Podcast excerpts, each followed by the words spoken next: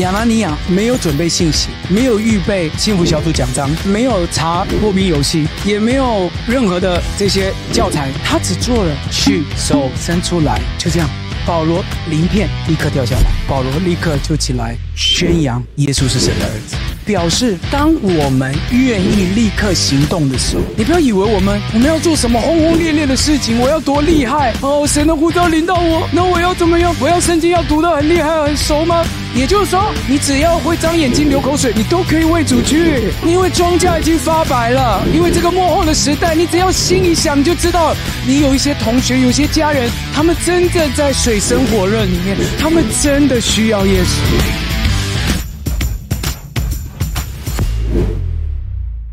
今天我的信息呢，呃，题目就是非常非常啊、感动我的一个一个人物，那。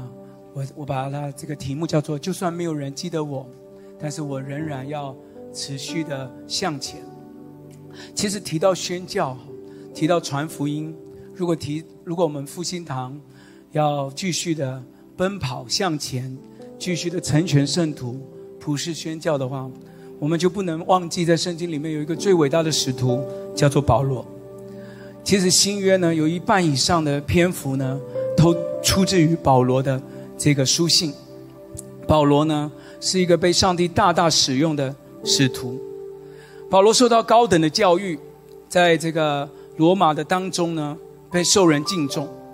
而且呢，他当初还没有被呼召之前呢，他其实呢是在整个这个罗马的社会的里面呢，可以对着这些高官、高这个上流社会呢，他能够对他们能够说话。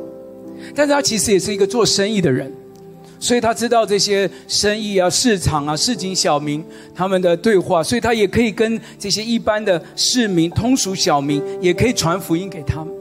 所以保罗真的是这个古今中外哈，应该是说前无古人后无来者，从这个最上层的社会，一直到市井小民，神所托付给他的这些福音的使命，他都可以达成。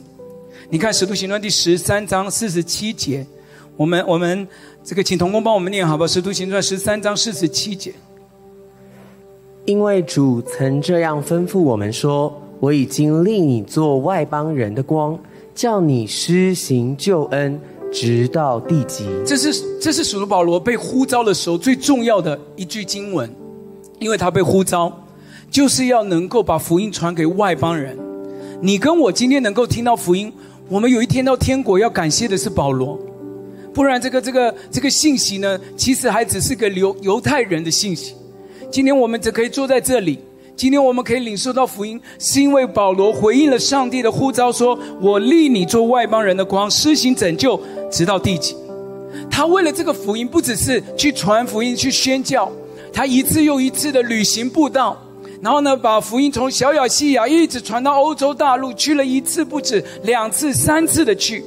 而且他还为了这个福音受了许多的苦，《哥林多后书》的十一章记载了他许许多多这些多受劳苦、多下监牢、鞭打，有没有？然后呢，被石头打。好，我们时间的关系，我们就快转，咕噜咕噜咕噜咕噜好。然后他就说：“有谁软弱？”我们 时间关系，哈，这个他整天都是为了福音的缘故，一直不断的劳苦、受风寒、赤身露体。二十八节，除了外面的事，还有教会的事，天天压在他身上的重担。难怪他他死前还可以铿锵有力的说，《提摩太后书》第四章说：“我被交奠的时候到了。”他说什么呢？他说：“美好的仗我已经打过了，当跑的路我已经跑尽了，所信的道我已经守住了，将来会有公义的冠冕为我存留。”亲爱的福音弟兄姐妹，我巴不得我们每一个。每一个，我说的是每一个，也就是不只是你，包括坐你旁边的。有一天我们到天家的时候，我们也可以这样子，拍着胸脯跟这样子说：我我们当跑的路我们也跑了，所信的道我们也守了，对不对？美好的仗我们也打了，而且那一天有一个冠冕为我们存留的。愿意的拍手，把荣耀归给主，好不好？帮我跟旁边说，有一个冠冕会为我们存留。来跟旁边说，有一个冠冕会为我们存。所以，一个很非常著名的神学家叫做陶树，陶树博士这样子描述保罗，他说保罗应该是全世界最成功的一位基督徒。我刚刚说过，他上层社会也可以交谈，他市井小民也可以布道，也可以传福音。他说保罗样样精通，他所做的任何一件事情都非常的顶尖，而且是他尽全力去做。直到最后到罗马监狱被杀为止，所以保罗一生精彩，连他用过的这个毛巾手帕都可以来医治病人。他的这个布道，他的传福音，他他的宣教的这个使命跟热忱，感动了我们。但今天，我我我传讲的这个主题叫做“就算没有人记得我，我仍然持续的奔跑”，是因为。我想要把这个今天的信息呢的重点，不是放在保罗，是放在一个我们很少提到，你知道真正翻转保罗生命的一个关键的人是谁呢？是谁？其实很少人会提，他叫做亚拿尼亚。亚拿尼亚这个人呢？在圣经里面出现很少很少很少，你知道，在教会里面很多人啊信主之后，英文名字都都取作保罗，对吧？你听过很多人的名字叫保罗，但你很少听过有人叫亚拿尼亚的。其实亚拿尼亚原文的意思叫做耶和华是我的恩慈，很好的名字。但是被但是这个名字被另外一个亚拿尼亚搞坏了，因为他没有十一奉献，死在耶和华的台前。那个人也叫亚拿尼亚，所以被他搞搞名声搞坏。其实带保罗翻转的那个人叫做亚拿尼亚，这个人呢，其实才是一个非常非常不得了的人物。当保罗的生命当中啊，在还没有翻转的时候，他其实是一个非常可恶至极的人。为什么我这样讲？他他他受过高等教育。他拿到在在罗马那个时候，当时社会当中的一个那个叫做什么令牌，就是说他可以随时随地去杀那那个时候呢火热的基督徒的那个令牌，所以他就仗着那个令牌呢，就到处呢各地去去这个叫什么杀人放火，就是去找出那些基督徒。你看《使徒行传》第第九章第一节、第二节，来同工念。扫罗仍然向主的门徒口吐威吓凶杀的话，去见大祭司求文书给大马色的各会堂，若是找着信奉这道的人，无论男女，都准他捆绑带到耶路撒冷。你看哦，他信主之前是这样的人，找到一个男男女，只要是信主的，他就可以有权柄捆绑他，把他带到。这个这个呃，那个时候罗马是竞技场，是那种野兽的那种，让基督徒是到那个竞技场，让野兽可以撕裂的那种，所以很可恶的。好，就是在这样子的光景里面，这么可恶的这个保罗，有一天呢，他就遇见主。你看《使徒行传》第九章，继续。扫罗行路的将到大马色，忽然从天上发光，四面照着他，他就扑倒在地，听见有声音对他说：“扫罗，扫罗，你为什么逼迫我？”他说：“主啊，你是谁？”主说：“我就是你所逼迫的耶稣。起来，进城去，你所当做的事必有人告诉你。”同行的人站在那里，说不出话来，听见声音却看不见人。扫罗从地上起来，睁开眼睛，竟不能看见什么。有人拉他的手，领他进了大马色，三日不能看见，也不吃也不喝。好，来看我，你知道那天发生什么事吗？那一天就是这样子，扫罗呢就拿了那个令牌，嚣嚣张张的呢就往大马色路上要干嘛？他就是要准备要去杀基督徒的，所以他到来带了一行人就开始去。忽然就是这个光照到了他。然后呢，照到了这个十恶不赦的大罪人，他就眼瞎了，然后倒在地上，然后主就跟他说：“扫罗，扫罗，你为什么要逼迫我？”扫罗就说：“我没有，我没有，你是谁？”他就说：“我是你逼迫的耶稣，现在起来，去到那个大马色里面去等一个人，那个人呢会告诉你要做什么，就这样子。那他就什么都不知道哦，他也没见过，因为他见到光就瞎了，所以什么都不知道，然后就被人家带到大马色，这就是扫罗遇见主的经历。这个场景是扫罗遇见主，但是我跟你讲，还有另外一个场景，来，你看第十节，来。”当下在大马色有一个门徒，名叫亚拿尼亚。主在异象中对他说：“亚拿尼亚。”他说：“主，我在这里。”有没有？刚刚这个场景，保罗在这个大马色的路上遇见主的光，他本来需要去杀基督徒的，神的呼召临到他，然后呢，让他眼瞎了，带到这个大马色。同样一个时间，主的呼召。临到了亚拿尼亚，就说：“亚拿尼亚，我要呼召你，而且呢，你现在要赶快去，去呢，去到那边去拯救一个人。所以，所有弟兄姐妹，请写下来今天的信息的第一个重点，就是神在关键的时候，神在关键的时候，只使用那个立刻愿意顺服的器皿。”神在关键的时候，只使用那个愿意立刻顺服的器皿。帮我跟旁边讲一次这一句，好不好？关键的时刻，神只使用。你刚刚看到第十节，就在这个时刻，神的呼召临到了亚拿尼亚。好，那保罗被光照了之后，哈，我告诉你，这个场景呢，这个时间。有多紧张呢？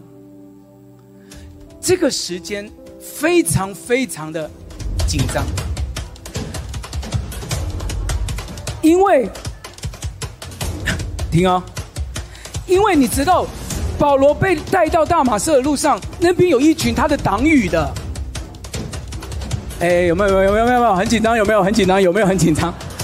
因为他有一群党羽，那几群党羽对基督徒都没有好感的啦，对不对？那他突然间瞎掉了，然后呢，又有天上有声音跟他说：“你现在去那边等一个亚拿尼亚，来回答我，那些要杀基督徒的人，有没有可能会把保罗带走，不去听到那个天上的声音？有没有可能？有没有可能保罗不理这个声音去做自己的事情，赶快找那个眼科医生，赶快医治他眼睛？有没有可能？所以你知道那个时间非常的紧张，而且另外一边。当神的声音临到亚拿尼亚的时候，好，收收收，这个太紧张了，好，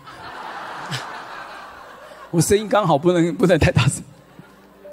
那你看另外一个场景，神的声音来到亚拿尼亚的时候，那边那么紧张，亚拿尼亚如果说啊，去救谁？哎呦，啊，哎呦，你你懂吗？他。他如果再考虑，就来不及了。你你你明白吗？有没有可能，神的声音先临到了一个，比如说在美丽的河旁边有一个亚拿光伟，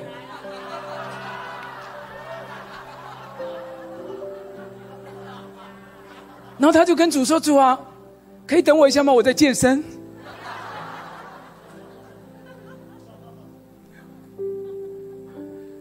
嗯，在美之前很高兴你们来到台湾，没有去到美和堂带敬拜，非常谢谢你们。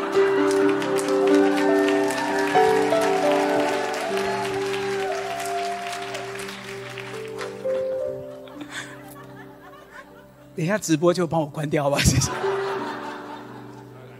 你知道，当神的呼召临到有一些人的时候，他不是像亚拿尼亚这么快回应的，但你你那一秒没有回应。其实有很多关键的时候就错过了。关键的时候，其实上帝要拣选的，就是那些愿意立刻跟神说：“主啊，我在这里。”记不记得小撒摩尔在他年幼的时候，他也曾经跟主说过这样子：“他说，主啊，请说，仆人静听。”记不记得以赛亚先知？当他遇见主的宝座的时候，他也同样的跟主说过这样的句子。他说：“主啊，我在这里，请裁剪。”每一个要被上帝使用的人，复兴堂听好，神要在这个关键的时候，我不知道是不是就在这这一些日子，但我知道 COVID 之后是一个关键的时候。这个关键的时候，神正在等，等哪一间教会愿意有一些不太舒适，或者是愿意用一些新的方法，可能 COVID 之后有一些新的布道的方法。你知道我们在在这个疫情的时候，我们我们很多的这些幸福小组从实体变成线上，线上变实体，很多，对吗？对，是不是你有做线上的幸福小组？挥挥手给我看一下，你的小组有变线上，对不对？有很多的时候我们有一些变动，但神都在找那些愿意立刻说主，我在这里。我好感动，我们有好多弟兄姐妹，一听到他的小组员。有确诊、有隔离的，他们想都没有想，想都没有想，那一秒钟就立刻的送一些物资，送一些食物，就就立刻，就像亚拿尼亚说，立刻的就送去祝福他的组员、他的朋友，甚至他的 base 的非基督徒。关键的时候，神要使用的都是那些愿意立刻。顺服的器皿，愿意顺服神的，拍手把荣耀归给主吧。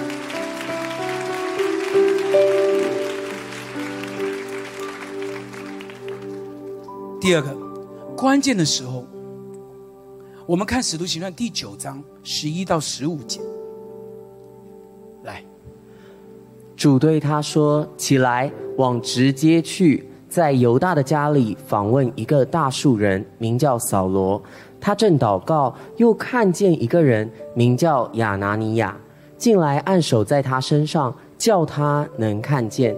亚拿尼亚回答说：“主啊，我听见许多人说，这人怎样在耶路撒冷多多苦害你的圣徒，并且他在这里有从祭司长得来的权柄，捆绑一切求告你名的人。”主对亚拿尼亚说：“你只管去。”他是我所拣选的器皿，要在外邦人和君王并以色列人面前宣扬我的名。当神的呼召临到亚拿尼亚的时候，亚拿尼亚几乎觉得他是不是有听错？因为神呼召他说：“你要去，去按手在那个扫罗，就是后来变保罗的名字。这个你要去按手在保罗的身上。”亚拿尼亚说：“啊？”那个人不是，我有听说，他是那个多多苦害基督徒的，而且我还有一个好朋友司提反，刚刚才被杀。神啊，你没有搞错吧？没有搞错，为什么？因为第二个重点，也是今年最重要的一个重点，就是关键的年代。神要我们得着最不可能得着的人，哎，好小声哦！关键的年代，神要复兴堂得着最不可能得着的人。亚拿尼亚说：“这种人，十三节，我听见他苦害你的圣徒，捆绑那些求告你的人。意思就是，主啊，你不要开玩笑的，就算每一个人都会信主。”就不会是他了。简单来说，亚拿尼亚就是讲这句话。我不知道你有没有这样子的这个这样子的经历，就是你旁边有一些人哈，你觉得每一个人都有可能信主，但是就是那个人不不不可能，他就是很硬，他就是每次你跟他谈到教会的时候，他就很反感，或者他就是很排斥，或者他对基督徒呢，就是很多的那种很很不好的那种这种。好像对我们有一些偏见，所以呢，你每次想到要要要邀请 Best 或者邀请新朋友的时候，你就会跳过这个名字，因为你觉得他他是不可能。那天亚拿尼亚跟你的想法是一样的，他觉得不可能，这种人不可能信主的，这种人不可能改变的，他还。他还逼迫基督徒哎，他还杀害你的百姓呢，不可能。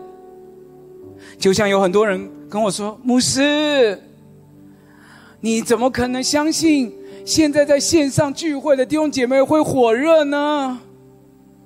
你怎么保证他们在线上聚会不是一边泡澡一边听讲道呢？” 所以现在在线上聚会的弟兄姐妹，请在留言区打上来说我没有在泡澡来。现在，请在留言区打我没有泡澡来，我就相信你没有在泡澡。你知道有很多的时候，在疫情，尤其在疫情的时候，我们常常有好多人就说不可能啦，教会一定会在疫情的时候，弟兄姐妹一定回不来的啦。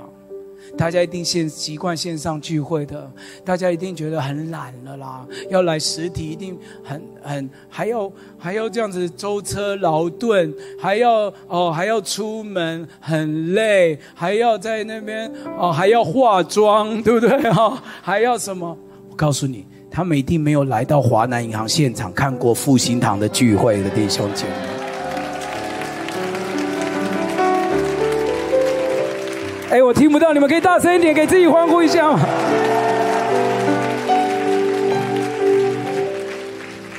当我们说不可能的时候，我们就好像在宣告一个不可能。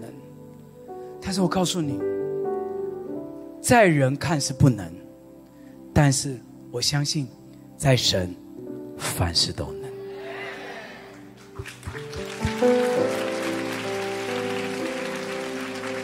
复兴堂弟兄姐妹，请听好。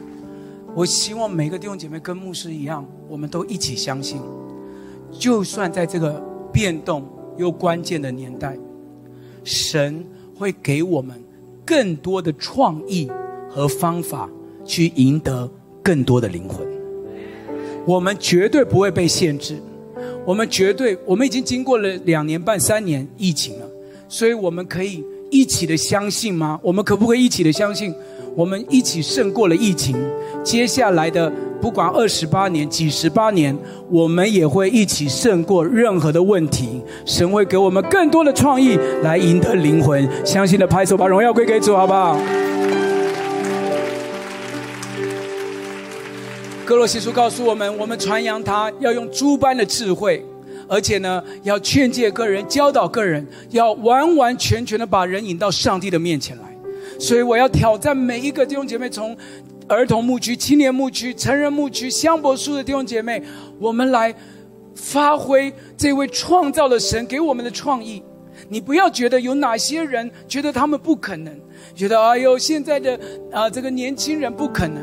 我告诉你，接下来的三个月、半年，我要宣告我们的青年牧区有很多的学生的小组要得着，现在更多的学生进入校园。更多的学生要信主。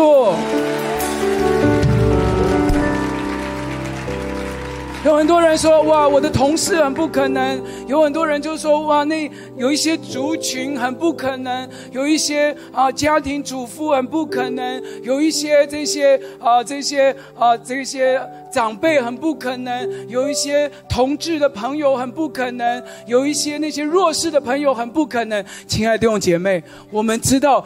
肯好像有些人在说不可能的时候，但是神要我们传扬他，用诸般的智慧劝诫个人，教导个人。我们用创意，用任何的方法，完完全全的把人引到上帝的面前来。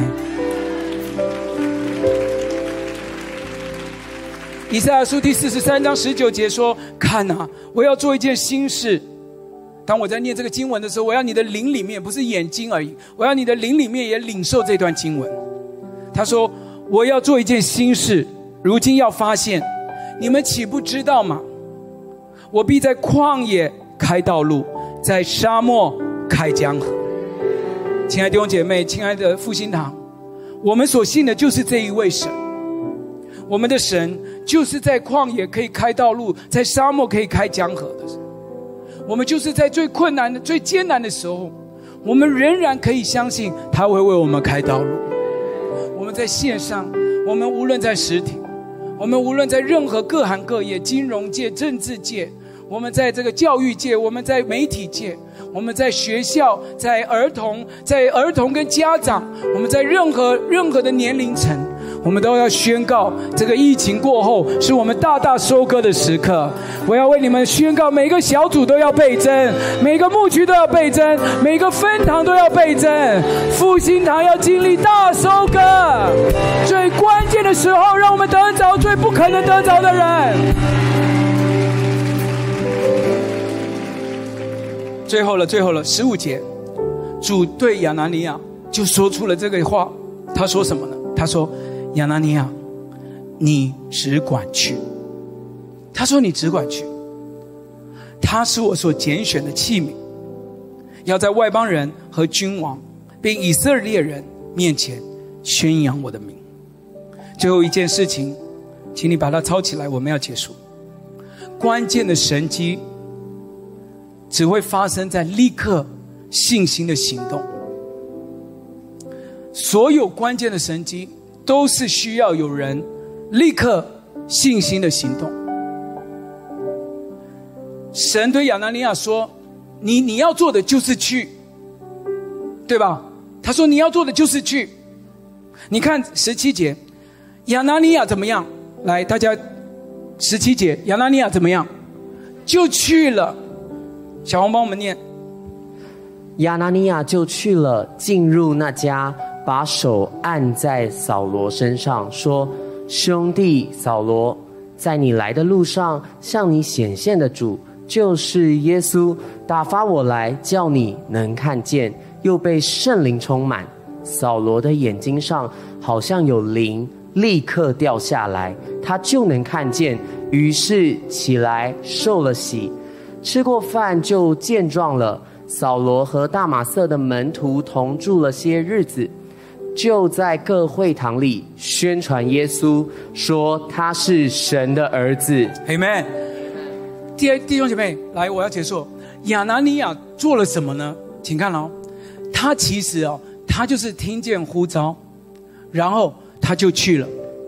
去了以后呢，就进入那个家，进了那个家呢。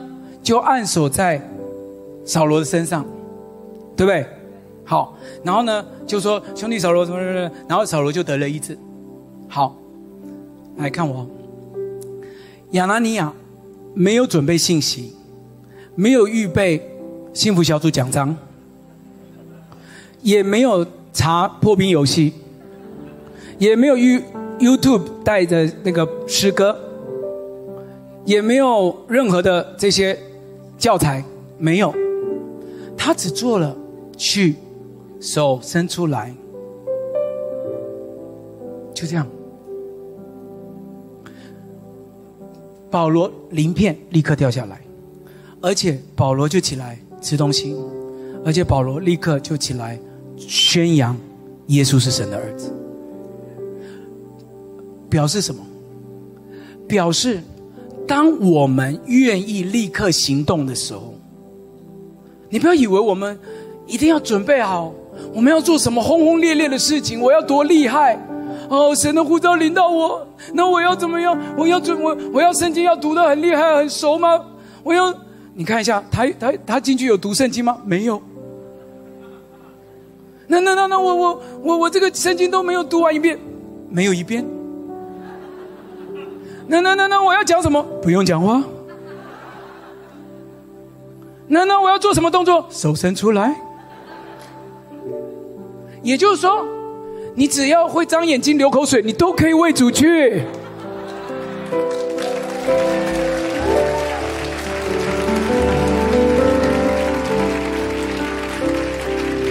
因为庄稼已经发白了。因为这个幕后的时代，你只要心里想，你就知道你有一些同学、有些家人，他们真的在水深火热里面，他们真的需要耶稣。你不需要准备好一些很厉害的信息，你真的只需要听见神说：“来，去关心他。”你就去。你说不知道说什么，没关系，手就放在他的肩膀上。他说：“你干嘛？”你就说：“没干嘛。”对不对？没关系嘛，就这样。就来看看你，就这样，我告诉你，就是因为他立刻的顺服，神就那一天，让一个杀人犯、一个杀基督徒的人，能够健壮起来，在各会堂宣传耶稣是神的儿子。我要让你知道，如果假如我们这一千多个复兴堂的弟兄姐妹，包括线上还有三四百个弟兄姐妹，如果我们这些将近两千个弟兄姐妹，我们在这里每一个都有亚拿尼亚的信心跟立刻的行动，我们听见神的呼召，我们都愿意去。告诉你，假如我们回应呼召，我们能够兴起接下来台湾。五十年、一百年，被神使用的保罗，能够在各个地方，在这些高层的社会也可以为主做见证；那些市井小民的地方也可以为主宣传耶稣是神的儿子。就算没有人记得我的名字，我也愿意为主而去，我也愿意为主而去，我也愿意去，我也愿意去。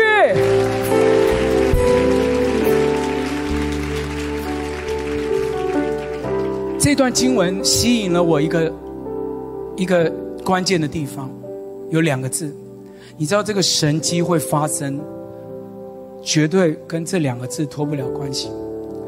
当亚拿尼亚进去，把手按在扫罗身上的时候，你知道他说了这个关键的两个字，把这个神迹彰显出来。那两个字叫做兄弟扫罗。我讲完这个，我们就一起祷告。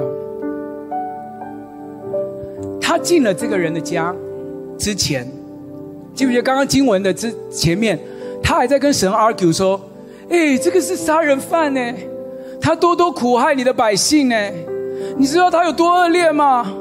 所以他走在那个路上，他心里还想说：“我真的要去见到他，他会不会等一下又把我杀了？他如果等一下眼睛真的好了，怎么办呢？他看到我，我怎么办？他等一下把我抓了怎么办？他一定也在想这个嘛，对不对？然后他心里还在想说：我这个这个尸体反这个好兄弟，前几天才被你杀，你这个好样的，好啊好啊！我如果祷告你眼睛没有真的没有没有好，我也很开心啊，没关系啊。他可能在想这些事情。我告诉你啊，他。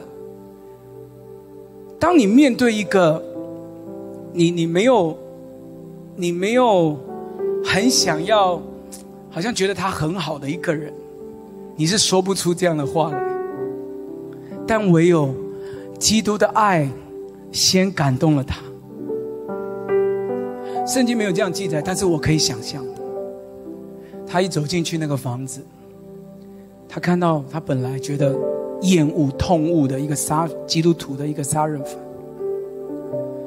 他那一秒钟主的爱降临在他身上，我可以想象他应该是红着眼眶，流着泪，按在保罗的身上，而且打从心底深处叫他一声兄弟。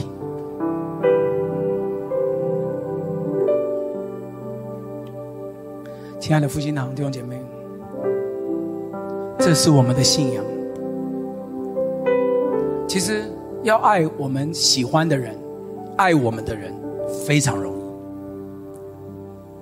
但这个民攻打民，国攻打国，每一个人对每一个人是充满了仇恨、凶杀、厌恶的时代。神正在呼召一群愿意被他的灵所充满，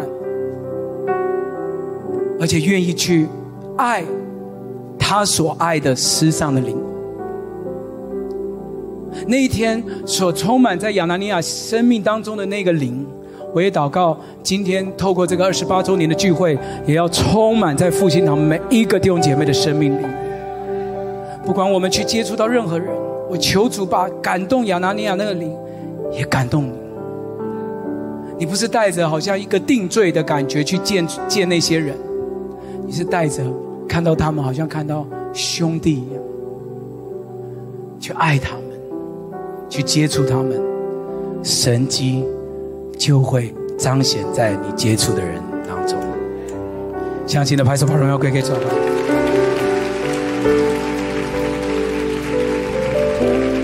十五节。再一次，主对亚拿尼亚说：“你只管去，他是我所拣选的器皿，他要在外邦人和君王面前，他要在以色列列人面前宣扬我的名。你有看到吗？有看到吗？亚拿尼亚去祝福了这个人，但最后最后都是保罗出名，保罗有恩高，保罗完成这些使命。但我告诉你，亚拿尼亚一点也不 care，因为他知道呼召的是他上是他的神，他做的事情是非常有意义的事。我要讲一个非常感动我的故事，在六七年前，我刚刚到新庄复兴堂去接下来的时候，那个时候等于是开拓了，就是因为。那，啊、那那个时候，新庄复兴堂大概只剩下五个人的年代。好，那你们你们现在这一群人，那个时候都都不在。那然后我就去接下来。那那只剩五个人，其实我我都想说，就就收收好了，对不对啊？那大家都这么忙了，干嘛不收掉？好，这样。那可是呢，你知道我们这些第一排的都说不要收掉，好，然后那。然后，然后我就去嘛。那你知道，我去之前哈，我就会，我就会想象，想象什么？我就想象那个五个弟兄姐妹呢，就会，我想象了哈，我想象，你们不要误会，是我想象。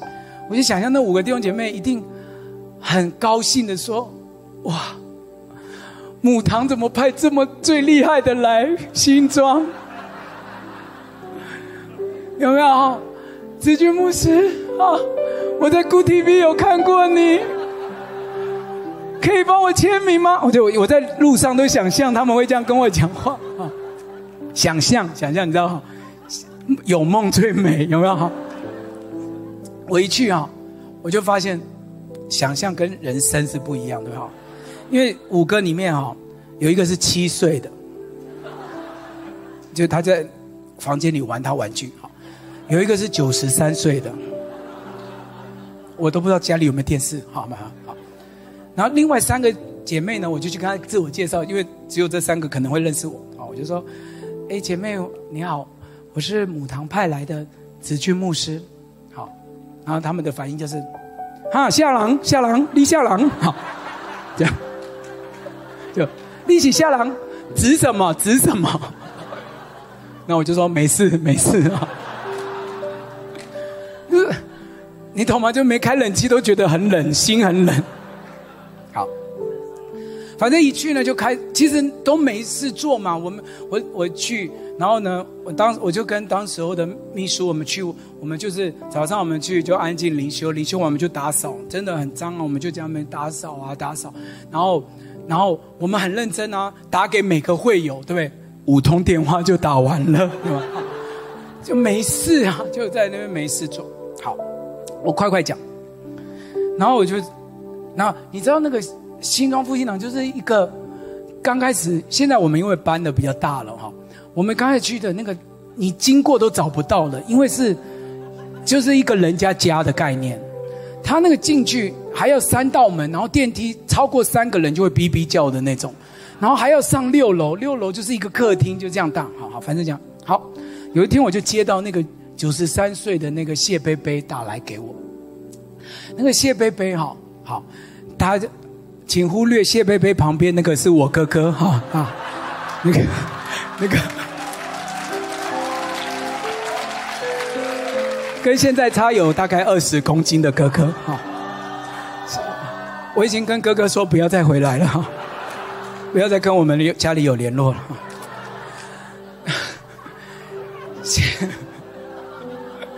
谢贝贝就打来给我，那谢贝贝就，那他是退休的老兵嘛哈，他就打来，他说：“喂，刘牧师。”那我就说：“嘿，谢贝贝。”他说：“你下来，你下来。”那我就在教会嘛，他说：“你下来。”我就说：“好，你在楼下吗？”他说：“你开车下来。”我说我没有住在停车塔塔里面，哈，他以为我说谢贝贝我没有住在停车塔，哈，这样，他说你开车下来，我说要开车吗？他说你去开车，这样，我就说好，那我们就开车，然后，然后他就在楼下，好，然后我们就上车，好，那上车我们就说谢贝贝要去哪里？他就说往前走，好，我们就噔噔噔噔噔噔噔噔就开，然后往前开了，倒了 啊，就其实就是过一个红绿灯而已，就就这样。我想说哇，长辈一个红绿灯都不能够走，就是一个红绿灯。哈，最累的是我们还要开回去刚刚的停车场，再走回来。好，好，没关系，好，没关系啊，我们就停好了，对不对？好，那他就是停在那个下一个红绿灯对面的一个家具行。好，我们就走进去。走进去的时候呢，然后他就他就叫那个老板娘来，好，然后老板娘就说：“哎。”你是柳牧师吗？这样子，我说是啊。他说哦，这个啊、这个谢先生呢，哈，你们听哦。他说这个谢先生呢，帮你们教会哈，订了六十四张实木的这么大的桌桌子，六十四张实木大的桌子，货已经来了，下个礼拜要送到你们教会去。我就说等一下，我说万万不可，万万不可。我说我们那个客厅站六十四个都站不下，你这个实木桌，我说不可以，不可以，不可以。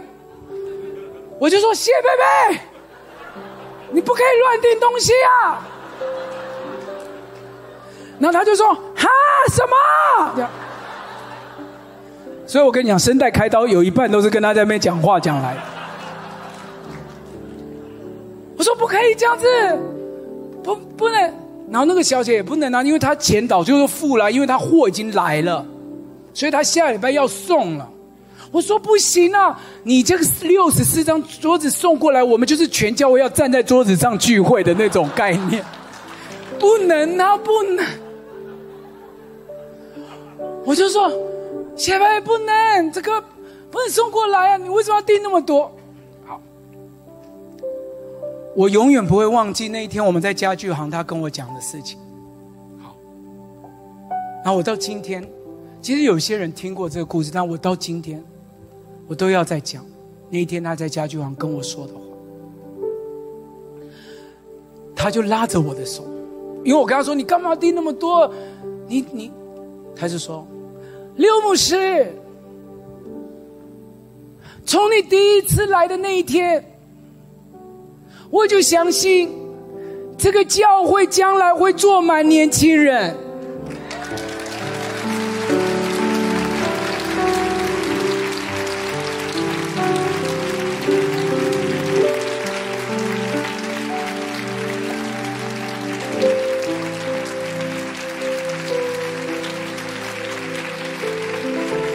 就是这个这个长辈的信心。告诉你，这这两三个礼拜，过了六年之后，这两三个礼拜，新庄复兴堂的年轻人真的开始有他们的青年崇拜，而且他们用的就是谢菲菲当年买的桌子。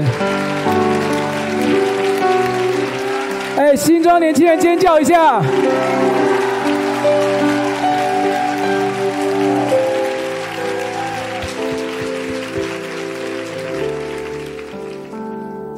我为什么要一讲再讲？因为谢贝贝已经在主耶稣那里。他买桌子的那一天，他他看不见这个光景。可是我相信他知道，就算没有人记得，没有人知道他的名字，他仍然持续的相信，持续的撒种，持续的去，他只管去。但神。会完成神在他生命当中的托付。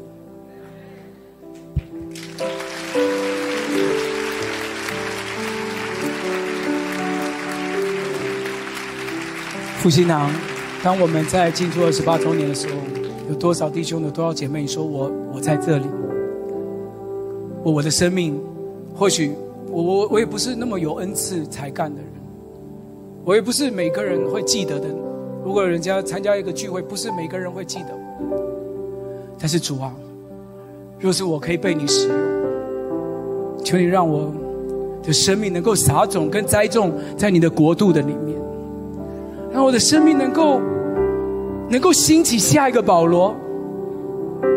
就算他能他成为外邦人的光。他被所有以色列人纪念，就算他的事工，他被大家记得，但我仍然继续的奔跑，从头一天起，跟着教会，直到如今，兴旺你的福音，成全圣徒，完成普世宣教的工作。愿意的拍手，把荣耀归给主。好不好？从位置上站起来，好不好？